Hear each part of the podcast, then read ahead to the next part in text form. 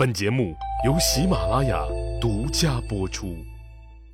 上集咱们说了，汉宣帝刘询为了巩固自己的统治，驾驭好大臣们，就要在大臣之间玩平衡，让他们互相牵制、互相监督、互相斗，这样互相挟制的结果就是，最后大臣们都不得不到自己这个皇帝这儿来寻求支持。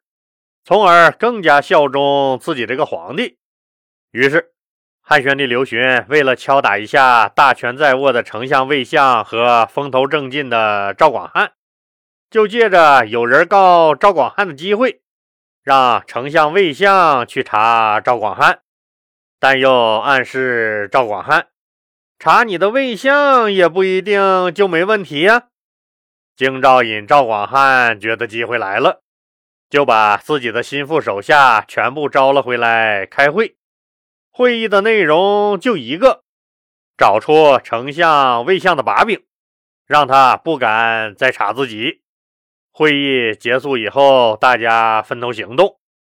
赵广汉的这些手下真不是吃素的，没几天就调查出丞相家发生过一件事儿。那查出了一件什么事儿呢？那就是前一段时间，丞相魏相家里专门伺候他丞相魏相的一个使唤丫头死了。按说丞相家死了一个仆人也很正常啊，生老病死谁能控制得住？可赵广汉手下的兄弟们却得到了另一个版本，证明这个丫头的死亡和丞相魏相有关。这个伺候魏相的婢女之死很可能有猫腻儿。据小道传言，也许可能大概差不多不一定，没准儿八九不离十。估计那个婢女和魏相有私情，结果被魏相的老婆发现，交代不了了的魏相只能痛下杀手，和老婆一起勒死了那个可怜的小丫头。赵广汉虽然觉得这情节似乎有点狗血，但这种事在当时也很常见。得到这个消息的赵广汉就像抓住了一根救命稻草，精神大振。于是他让中间人去跟魏相商量，希望俩人能达成默契。你家里那点事儿我已经有所耳闻，既然咱俩屁股都不干净。那就谁也别嫌乎谁，我不告发你，你也就别对我犯的事儿穷追不舍了，好不好？魏相这个气呀！好小子赵广汉，你敢偷偷背后捅刀子调查我？知道你以前得罪下了多少人吗？知道多少大人物都想让你死吗？别说我没有你说的这些所谓烂事儿，就是有，我也得跟你斗到底。你不想让我查你，你就是心虚。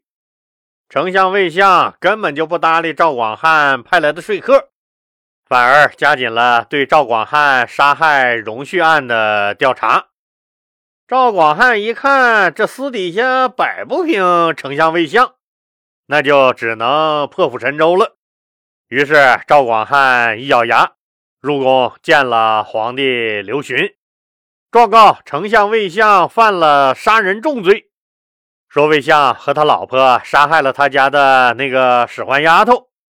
汉宣帝刘询觉得自己让丞相魏相和京兆尹赵广汉互相牵制和内斗，以达到权力平衡的机会终于来了。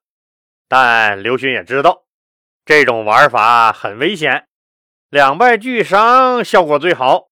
如果一旦玩跑偏喽，必有一方身败名裂。但霍光独揽大权的阴影太他妈吓人了，不削弱大臣的权力，刘皇帝那实在是怕。于是跪在地下的赵广汉出乎意料的听到刘询刘皇帝。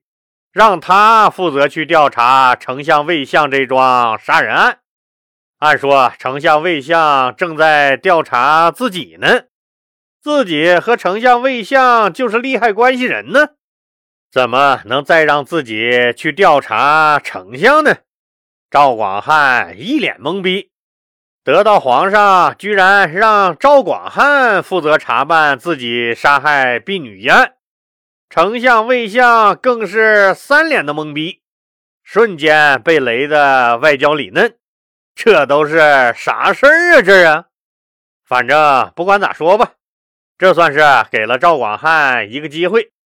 赵广汉清楚，扳倒了丞相魏相，自己也就安全了。现在有了刘皇帝的指示，自己就可以名正言顺地调查魏相了。不过，在决定动手之前，京兆尹赵广汉还是把朝廷里精通星象的太史请过来咨询了一下。这个太史告诉赵广汉，等我晚上夜观天象，才能知道吉凶。赵广汉当然不能让人家太史干坐着等天黑，于是赵广汉就和太史两个人喝起了小酒，撸起了小串天渐渐黑了下来，当第五串烤大腰子下肚以后，太史站起身来，六十度角仰望星空，瞅了老半天，然后神秘兮兮的趴在了赵广汉耳朵边上，悄悄说。根据天象显示，今年将会有一位重要的大臣被杀。一听说要有重要的大臣将被处死，赵广汉登时那放下心来，认为抓魏相那肯定一抓一个准儿。那个将要被处死的大臣一定是魏相无疑。他是大丞相吗？这小子这回算是死定了。增强了信心的赵广汉决定孤注一掷，抓住魏相的把柄，扳倒魏相。于是他决定拿魏相的老婆作为突破口。女人嘛，吓唬吓唬就懵了，一被吓唬住，那自然全都交代了。等到他魏相回过味儿来，已经晚了。赵广汉就让手下人盯着丞相府，一旦发现魏相出门，立马去丞相府盘查。当手下人来报告魏相的车马已经出了府门的时候，赵广汉立即带人雄赳赳、气昂昂地闯进了丞相府，调查丞相魏相和夫人杀害小丫鬟事件。赵广汉这个人作风一向强硬。丞相府的人见他也怕，黑着脸的赵广汉传唤魏相老婆出来对质。为了震慑魏夫人，当魏夫人出来的时候，赵广汉言明自己是奉了皇帝之命来查案，并喝令魏夫人跪下接受质询。魏相老婆别看是一女流之辈，但跟着魏相搞了半辈子政治。啥场面没见过，根本就没被吓唬住。对赵广汉说他们夫妻俩杀害了婢女一事坚决否认，气得满眼直冒火星子的赵广汉，最后只能把魏府里的十几个家奴婢女押回去，接着审讯，希望他们能指证丞相魏相和魏相老婆杀害了那个小丫鬟。这么一闹。丞相魏相和京兆尹赵广汉的疙瘩算是解不开了。丞相魏相得到了消息以后，自然是大怒。虽然自己被赵广汉迎风吐痰糊了一脸，但作为经历过大风大浪、从斗第一豪门霍家过来的老油条，魏相从来不是省油的灯。既然你赵广汉挖坑，那我就接过棒来，把戏份演足。于是，丞相魏相一面暗中到处拉帮手，一面给刘询、刘皇帝上书为自己辩解。魏相说自己府里确实死了个奴婢，那个奴婢死前也确实因为犯了错挨了两下打，不过根本不是什么打死的，也不是死在自己的丞相府里。而是把他赶出丞相府很多天以后，他自己在自己家上吊自杀了。魏相在这封控诉书中，还揭露了赵广汉曾经胁迫自己停止调查他赵广汉杀人一事，因为自己没有妥协，才导致赵广汉深深的恨上了自己，所以才诬陷报复自己。汉宣帝刘询又有点蒙圈了。赵广汉，你这骚操作也太过分了点吧？事儿还没闹清楚呢，你就抓了人家十几口子人，还让丞相老婆跪着接受质询，这明显不符合咱大汉朝的律法呀！这我也能忍，但你想和丞相私下交易，互相不揭发，这明显是要欺瞒我这个皇帝呀！这你可就玩过火了，不能惯着你们这些赖毛病。于是汉宣帝刘询下诏，让廷尉重新调查丞相家婢女死亡案件。真相很快就查明了，正如魏相所说，那个婢女是因为犯错受到责打，又被赶了出去，一气之下在自己家里上吊而死。这样一来，魏相和魏相老婆勒死奴婢的指控也就不成立了。既然魏相没问题，那赵广汉随意罗织罪名诬告当朝丞相，甚至还闯入丞相府肆意抓人，这事儿那可就大了。本来赵广汉就把皇亲国戚和朝廷高官都得罪遍了，经过丞相魏相在私底下的一番运作。这下子可好，弹劾赵广汉的折子就像雪片一样，差点把汉宣帝刘询淹没喽。刘询没办法，只能把赵广汉投入了监狱。本来想着关几天就放了，让他继续为大汉朝服务。不过这事儿可没那么简单了。老牌政治家善于等待。时机一到，赶紧把事情搞大。丞相魏相无疑就是这种成熟的老牌政治家。这种人眼珠子一转，能有八百六十个心眼子。他趁着皇帝抓了赵广汉的机会，指使自己所有能插得上手的部门，狠查、快查、彻查京兆尹赵广汉的一切违法行为。这一查。就查出问题来了，不但发现赵广汉有很多办案不实的证据，还妄杀无辜，也就是没原则的杀过很多人。比如说，有些官二代、富二代和上面有保护伞的黑恶分子，虽然欺负了老百姓，占了老百姓几亩地。或者调戏殴打祸害了老百姓家晚上出来吃烧烤的闺女，可根据大汉朝的法律，有些人罪不至死，但这些人全让赵广汉找各种理由给杀了，一点不顾及大官僚、大富豪和大保护伞们的心情。什么调戏殴打吃烧烤妹子的黑社会分子，按法律规定。数罪并罚，该判二十四年。什么二十四年？别他妈浪费国家粮食了！这些货出来以后还不是个祸害？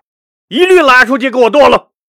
丞相魏相那帮高级干部认为，不该死的全都让他给弄死了。赵广汉这就是没有严格遵守法律规定审判案件。他赵广汉虽然没有贪赃。但实实在在的枉法了。好了，有了这个结论以后，要求严惩赵广汉的奏章再一次把汉宣帝刘询淹没。刘询知道赵广汉玩砸了，导致自己也玩砸了。本来是想让赵广汉和魏相互相牵制，可赵广汉捅下了这么大的篓子，自己没法接呀。再说了，赵广汉这么搞下去，大汉朝那不乱套了吗？这赵广汉确实太可怕了。就在汉宣帝刘询也在心里开始埋怨开了赵广汉的时候，丞相、魏相适时发动了新的一波攻击。负责纠察京城百官的大汉朝名臣、著名经学家萧望之又来落井下石。他上书弹劾赵广汉，萧望之谴责赵广汉滥杀无辜、侮辱大臣、威胁丞相、以私害公、败坏教化。最后给了赵广汉两个字的评语：不道。不道这两个字很重，就是胡作非为、灭绝人道的意思。这句话够狠。由于赵广汉得罪了太多权贵，现在朝廷里根本没有人替他说话。于是，在强大的攻势面前，汉宣帝刘询最终决定。腰斩赵广汉，直到这个时候，赵广汉才算明白过来，星象上所显示的有重要大臣被杀，原来被杀的那个人就是他自己。那历史上十大清官之一的赵广汉能不能化险为夷呢？咱们呢，下集接着说。现在喜马拉雅推出了给专辑投月票的活动。